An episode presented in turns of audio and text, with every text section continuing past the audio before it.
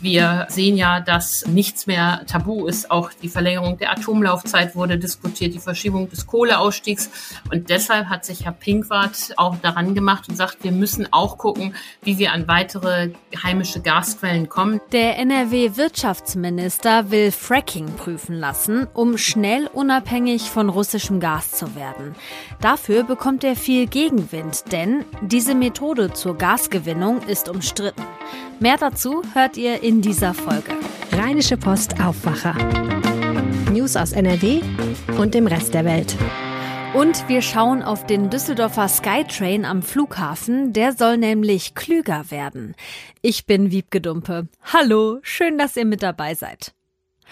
Los geht's mit den Meldungen aus der Landeshauptstadt und die kommen wie immer von Antenne Düsseldorf. Das wird sich nicht ändern. Dankeschön, Wiebke, und einen schönen guten Morgen aus der Antenne Düsseldorf Redaktion hier in den Shadow Arkaden. Ich bin Philipp Klees und das sind einige unserer Düsseldorf-Themen an diesem Donnerstag.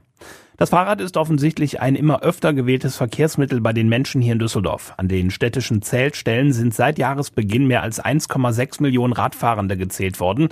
Das sind 18 Prozent mehr als im gleichen Zeitraum des Vorjahres. Nimmt man nur den März, liegt der Anstieg sogar bei 30 Prozent, was wohl auch am sehr sonnigen Wetter im März dieses Jahres liegt. Die Zählstellen stehen unter anderem an der Rheinuferpromenade, der Oberkassler Brücke und der Ecke Kö- und Steinstraße. Bald nimmt Düsseldorf auch wieder am Städtewettbewerb Stadtradeln teil. Dabei können wir mit dem Rad Kilometer fürs Klima sammeln und gegen andere Städte antreten. Wie man mitmachen kann, steht auf antennedüsseldorf.de bei den Nachrichten.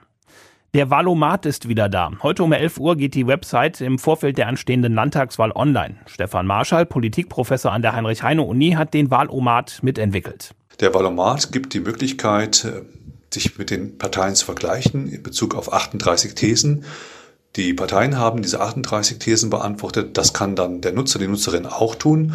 Und der Valomat berechnet, welcher Partei man auf der Grundlage dieser 38 Thesen und der Positionen am nächsten steht. Abgefragt werden Themen, die auf Landesebene entschieden werden, zum Beispiel zu Verkehrspolitik, Polizei und Sicherheit oder Schulen.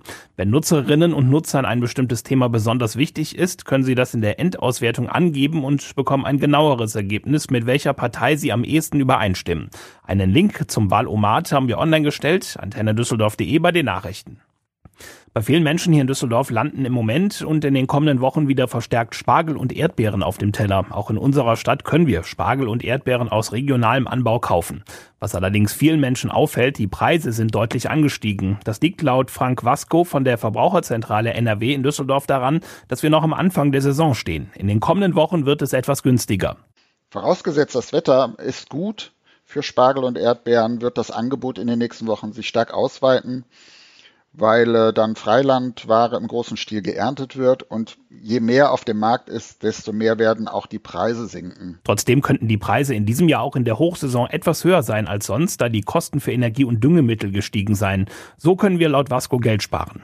Bei Erdbeeren kann man ja bei dem einen oder anderen Landwirt selber pflücken, das kann schon mal günstiger sein.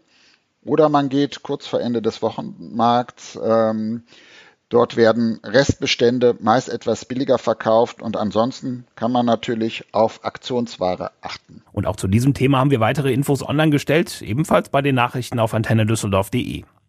Heute Abend werden wieder sehr viele Menschen auf Inlineskates durch Düsseldorf fahren. Die erste Rollnacht des Jahres steht an. Die über 20 Kilometer lange Strecke führt die Teilnehmerinnen und Teilnehmer von der Reuter Kaserne in der Nähe des Burgplatzes zur Rheinischen Post nach Herd und wieder zurück. Treffpunkt ist heute ab 18.30 Uhr. Gefahren wird dann ab 20 Uhr mit einer Getränkepause bei der RP. Insgesamt neun Rollnächte sind für dieses Jahr in Düsseldorf geplant. Die nächste für Anfang Mai, dann folgen fünf Veranstaltungen im Juni und Juli und anschließend noch jeweils eine im August und September. Alle Infos und Termine haben wir ebenfalls online gestellt. Es ist die erste komplette Saison seit Corona. 2020 musste die Rollnacht komplett ausfallen. Im vergangenen Jahr gab es nur einzelne Termine.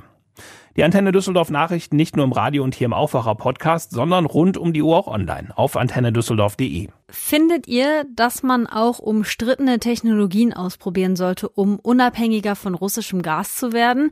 Mein erster Impuls bei dieser Frage war so ein Hä? Pff, ja, keine Ahnung. Und ich vermute mal, dass ich damit nicht alleine bin. Und genau deshalb sprechen wir jetzt drüber. Es geht um Fracking. Das ist eine Methode, um Gas zu fördern, das nicht ganz so tief im Boden liegt. Dafür werden unter anderem Chemikalien in den Boden geleitet. Hier in Deutschland ist das seit 2017 komplett verboten. Es gibt aber Stimmen, die fordern, dass Fracking in NRW geprüft werden sollte. Was dafür spricht und was dagegen und was das alles eigentlich heißt, das bespreche ich jetzt mit Antje Höning. Sie leitet die Wirtschaftsredaktion der Rheinischen Post. Hallo Antje. Hallo Wiebke. Ich habe es gerade ganz kurz schon mal angedeutet, aber kannst du vielleicht noch mal kurz und einfach erklären, wie Fracking genau funktioniert? Ja, da muss man drauf gucken, wie äh, bisher Gas gefördert wird. Das wird ja aus dem Boden gepumpt. Wir kennen das aus den Niederlanden, wir kennen das aus dem Emsland. Und beim Fracking ist es nun anders. Da äh, es ist eine Methode, um an Gas zu kommen, das in so Gesteinsschichten gefangen ist, verteilt ist, wo man nicht so leicht dran kann. Und deshalb presst man, du hast es schon gesagt, Chemikalien und Wasser und Quarzsand in den Boden, sprengt dieses äh, Gestein so ein bisschen auf. Das macht Risse. Fractures sind ja Risse. Und so werden quasi Wege frei, durch die das Gas fließen kann und dann durch eine Bohrleitung nach oben kommen kann. Ja, und genau an dieser Methode, also nicht nur hochpumpen, sondern erst Chemie äh, reinpressen, daran scheiden sich die Geister. Da gucken wir gleich nochmal drauf. Ich würde ganz gerne erstmal drauf schauen, was denn dafür sprechen würde, weil das Thema jetzt gerade hochkommt wegen der Abhängigkeit von russischem Gas. Und da wird eben gefordert, dass jetzt nochmal in Deutschland geprüft werden soll, ob Fracking erlaubt wird. Fass das doch mal gerade zusammen. Warum und was würde dafür sprechen? Bisher bekommt Deutschland fünf Prozent ähm, seines Gases aus aus heimischer Förderung klassischer Art.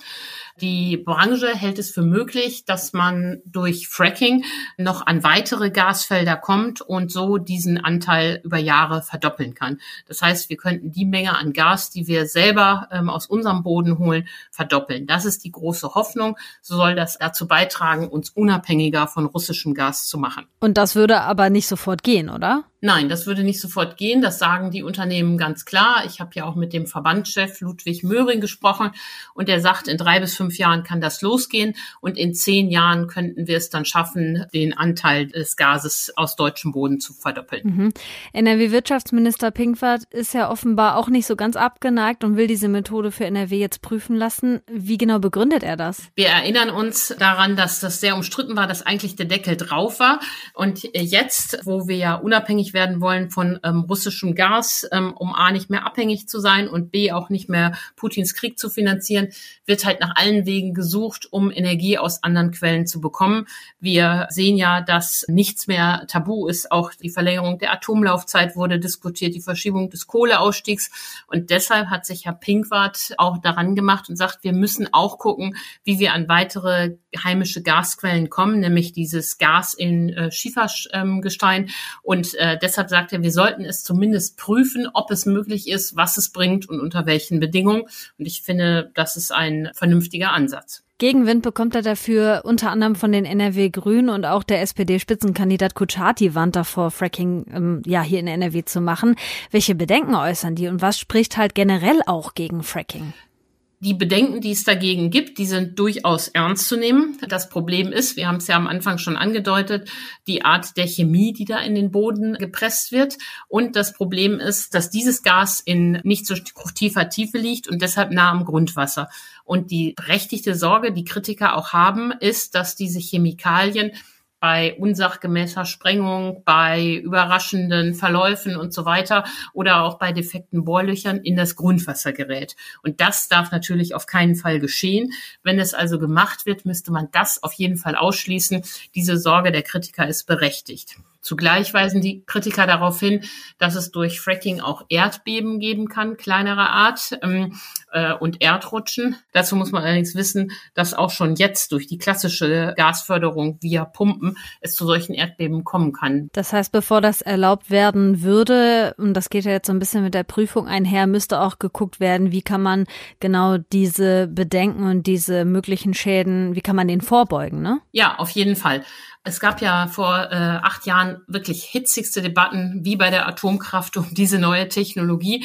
Und damals hat man sich dann nach langem Hin und Her entschieden, man verbietet das ganz im Wasserhaushaltsgesetz. Es waren lediglich Probebohrungen gestattet, die die Länder erlauben können, haben sie auch nie gemacht. Aber jetzt guckt man eben, geht nicht doch was und hat sich vielleicht auch die Technologie weiterentwickelt.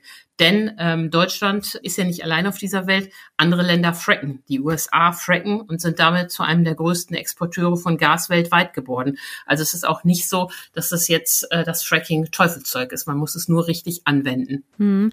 Wir kennen jetzt die Argumente dafür und gegen Fracking. Damit das gemacht werden kann, muss es ja bestimmte Bereiche geben, sogenannte Claims. Wäre Fracking in NRW eigentlich möglich und wenn ja, wo? Ja, es gibt eine Karte, auf die jetzt alle wieder schauen, wo die Gebiete sind. Und eine, der ähm, Hauptteil des Gebietes liegt in, Niedersachsen, aber auch im Münsterland werden solche Vorkommen an Schiefergas oder Schieferöl äh, vermutet und am nördlichen Rand des rheinischen äh, Schiefergebirges. Und das wäre dann zum Beispiel im Bergischen Land der Fall. Vor Jahren hatten Firmen wie ExxonMobil und Wintershall ähm, auch äh, dort sogenannte Claims, also Bergbaurechte, ähm, erworben, abgesteckt. Die sind aber inzwischen verfallen, erloschen, zurückgezogen worden. Und ähm, deshalb aktuell äh, hat niemand Anspruch auf irgendwas. Aber äh, wenn man das Fass wieder aufmachen würde, wenn die Politik da auf die Branche zugehen würde, könnte sich da natürlich wieder was ändern. Jetzt hätte ich gerne mal deine Einschätzung. Wie sinnvoll wäre das denn jetzt gerade mit Blick auf die aktuelle Situation? Also bringt uns das jetzt wirklich was, wenn NRW jetzt mit Fracking loslegen würde, um schnell unabhängiger von russischem Gas zu werden? Oder wann wäre da so ein Effekt sichtbar? Ja, ich glaube, grundsätzlich sollten wir nicht äh, neue Technologien immer gleich ablehnen, sondern lieber die Rahmenbedingungen festschreiben, unter denen sie erfolgen müssen, auch um diese Scheinheiligkeit nicht zu haben. Aber für eine kurzfristige Unabhängigmachung von Russland bringt das nichts. Wir sprachen schon über die Zeiten. Das wird sich ja erst über die Jahre ausdehnen. Also den nächsten Winter, im nächsten Winter hilft uns das ähm, nichts und im übernächsten Winter auch nichts. Dennoch finde ich, muss man ähm, dieser Technologie unter Bedingungen eine Chance geben. In der Diskussion um mehr Unabhängigkeit von russischem Gas wird die umstrittene Methode Fracking wieder ins Gespräch gebracht. NRW-Wirtschaftsminister Pinkwart will Fracking jetzt prüfen lassen. Die Infos rund um das Thema hatte Antje Höning. Danke dir dafür. Herzlichen Dank. Antjes Artikel und ein FAQ rund um Fracking in NRW packe ich euch auch zum Nachlesen nochmal in die Show Notes. So, jetzt ein ganz anderes Thema. Ich find's immer ganz cool, wenn ich denn mal fliege, von Düsseldorf aus in den Urlaub zu starten, denn da gibt's den Skytrain. Und der verbindet den Flughafenbahnhof, die Terminals und die Parkhäuser miteinander. Und wenn der nicht wäre, müsste man ganz schön weit laufen, um da von A nach B zu kommen. Außerdem finde ich es echt ganz cool, da manchmal mitzufahren. Dieser Skytrain, der fährt vollautomatisch, ohne Fahrerinnen und Fahrer, immer die gleiche Strecke. Klingt erstmal modern, dass er das so ganz eigenständig machen kann, aber tatsächlich macht er das schon schon seit 20 Jahren so. Jetzt hat der Flughafen angekündigt, dass der Skytrain klüger werden soll. Arne Lieb aus der Düsseldorfer Lokalredaktion der Rheinischen Post. Was soll er denn dann alles genau können? Tja, Gute Frage. Es gibt äh, bis jetzt nur eine sehr lange und ziemlich kryptische Pressemitteilung des Flughafens. Wenn ich es richtig verstanden habe, ist es so, ähm, dass es ein Pilotprojekt gibt, um diesen Skytrain mit künstlicher Intelligenz auszustatten. Also der Skytrain soll ähm, automatisch melden, zum Beispiel, wie viele Leute gerade mitfahren und solche Daten eben erheben. Und danach soll dann zum Beispiel auch geguckt werden, dass der Skytrain möglichst clever immer dann fährt, wenn auch Leute da sind und vielleicht auch mehr fährt, wenn mehr Leute da sind. Okay, ich habe gerade gesagt, ich finde den Skytrain ganz cool, aber zur Wahrheit gehört ja auch, dass der meistens nicht direkt da ist, wenn man den am Flughafen Bahnhof braucht und ja dann auch noch eine Weile fährt, bis er bei den Terminals ist, ne? Genau, er ist relativ langsam, er braucht sieben Minuten ähm, von diesem Flughafen Fernbahnhof zum Terminal. Das ist ja irgendwie eine, eine Spezialität des Düsseldorfer Flughafens, dass er zwei Bahnhöfe hat. hat. Er hat diesen S-Bahnhof, der unten drin ist im Terminal, aber eben diesen Fernbus, äh, Fernzugbahnhof, wo die ICEs halten, der ist ja relativ weit weg und man schuppelt dann eben sieben Minuten dahin.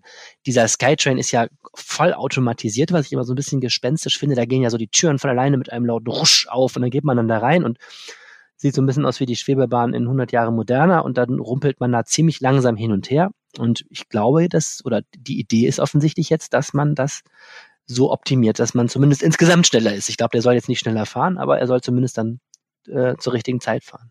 Eigentlich klingt das ja gar nicht so aufwendig, also da jetzt einfach ein paar Fahrzeugdaten einzuspeisen. Ja, meint man. Ähm, das ist natürlich sowieso das total heiße Ding generell im, im öffentlichen Verkehr momentan. Diese Idee, ähm, äh, einerseits überhaupt diese Daten erstmal zu erheben und dann aber auch diese Daten ähm, öffentlich zugänglich zu machen. Es gibt ja inzwischen schon sehr gute Anwendungen in Browser, wo du dir angucken kannst, wo Flugzeuge gerade sind zum Beispiel. Ähm, Deutsche Bahn bietet das auch an, aber es ist ja zum Beispiel im Düsseldorfer Nahverkehr noch nicht so einfach, da wo die Rheinbahnzüge gerade sind. Solche Daten werden noch nicht über Schnittstellen öffentlich erhoben. Und da gibt's eben gerade viel, viele Projekte, die gefördert werden, um, um Schnittstellen zu finden, die ähm, offen sind, die auch ähm, standardisiert sind, sodass alle Anwendungen darauf zugreifen können. Und die Idee ist eben, einerseits, dass wir als echte Menschen, als echte Human Beings hier äh, klüger werden und zum Beispiel sagen können, ach guck mal, äh, der Zug zu der Zeit ist voll, also lass uns lieber einen später nehmen. Und das andere ist, dass dann möglichst in einem zweiten Schritt künstliche Intelligenz äh, uns diese ganze Arbeit abnimmt und sagt, ähm, am einfachsten ist, du nimmst die Bahn, dann ist nämlich der Skytrain direkt da und schön leer und dann kannst du direkt ins Flugzeug steigen und so ähm, insgesamt dann 15 Minuten sparen oder sowas. Kann man denn schon sagen, wie lange das dauert, bis es soweit ist? Äh, das dauert. Also es ist erstmal ein Forschungsprojekt. Ähm, da hat sich der Flughafen ähm, ja, Forschungsunterstützung geholt von einem Fachinstitut, Ferdinand Steinbeis Institut heißt das, und hat sich äh, Geld eingestrichen vom Landesverkehrsministerium. Die haben ungefähr eine halbe Million dazu getan. Und äh, jetzt wird erstmal 18 Monate lang dieses Projekt ähm, gestartet und dann erhofft man sich offensichtlich da lokal eine Lösung gefunden zu haben, die uns weiterhilft und vielleicht auch für ähnliche Projekte etwas gelernt zu haben. Dann brauchen wir wohl noch ein bisschen Geduld. Der Skytrain am Düsseldorfer Flughafen soll intelligenter werden. Welche Pläne es gibt, hat Arne Lieb erklärt. Danke dafür. Danke auch. Und hier kommt noch euer Nachrichtenüberblick. Eine der beiden Co-Chefinnen der Linken ist raus. Susanne Hennig-Welzow ist gestern nach 14 Monaten an der Spitze der Partei überraschend mit sofortiger Wirkung zurückgetreten. Sie nannte dafür persönliche Gründe, aber auch die fehlende Erneuerung und den Umgang mit Sexismus innerhalb der Partei. Im Hessischen Landesverband der Linken soll es jahrelang sexuelle Übergriffe gegeben haben. Wer checken will, welche Partei der eigenen politischen Haltung am nächsten steht, kann das ab heute mit dem Valomat für die NRW-Landtagswahl machen. Das Frage-Antwort-Tool der Bundeszentrale für politische Bildung vergleicht, inwiefern die Punkte, die einem selber wichtig sind, mit den Antworten der zur Wahl stehenden Parteien übereinstimmen. Der Valomat ist ab 11 Uhr online. Wie oft wir unser Smartphone benutzen, hat offenbar einen Einfluss darauf, wie gut es uns geht. Forschende der Ruhr-Universität Bochum haben in einer Studie herausgefunden, dass Menschen, die das Handy bewusst weniger nutzen, auch weniger rauchen, weniger oft von Depressionen betroffen sind und sich insgesamt mehr bewegen. Laut den Forschenden muss für den Effekt nicht komplett auf das Handy verzichtet werden. Es reicht schon, etwas weniger auf das Smartphone zu gucken, um sich besser zu fühlen fühlen. An der Studie haben etwas mehr als 600 Menschen teilgenommen. Und zum Schluss schicken wir noch ein herzliches Happy Birthday nach England. Die Queen wird 96 Jahre alt. Weil sie zuletzt gesundheitliche Probleme hatte, haben ihr die Ärzte für heute Ruhe verordnet. Die Geburtstagsfeier wird dann zusammen mit ihrem 70. Thronjubiläum Anfang Juni ganz groß gefeiert. Und jetzt kriegt ihr noch ein schnelles Wetterchen mit auf den Weg. Heute sind mehr Wolken unterwegs als in den letzten Tagen. Im Westen ist noch länger was Sonne dabei, ansonsten wird's heute wechselnd bis stark bewölkt. Im Osten kann es auch mal regnen. Dazu zwischen 14 und 19 Grad, auf den Bergen oben maximal 12 Grad. Morgen gibt's überall mehr Wolken, teilweise fallen auch ein paar Tropfen und die Werte klettern auf 15 bis 20 Grad. Das war der Aufwacher am Donnerstag, den 21. April 2022. Mein Name ist Wiebke Dumpe. Ich wünsche euch einen tollen Tag. Mehr Nachrichten aus NRW gibt's jederzeit auf RP Online. rp-online.de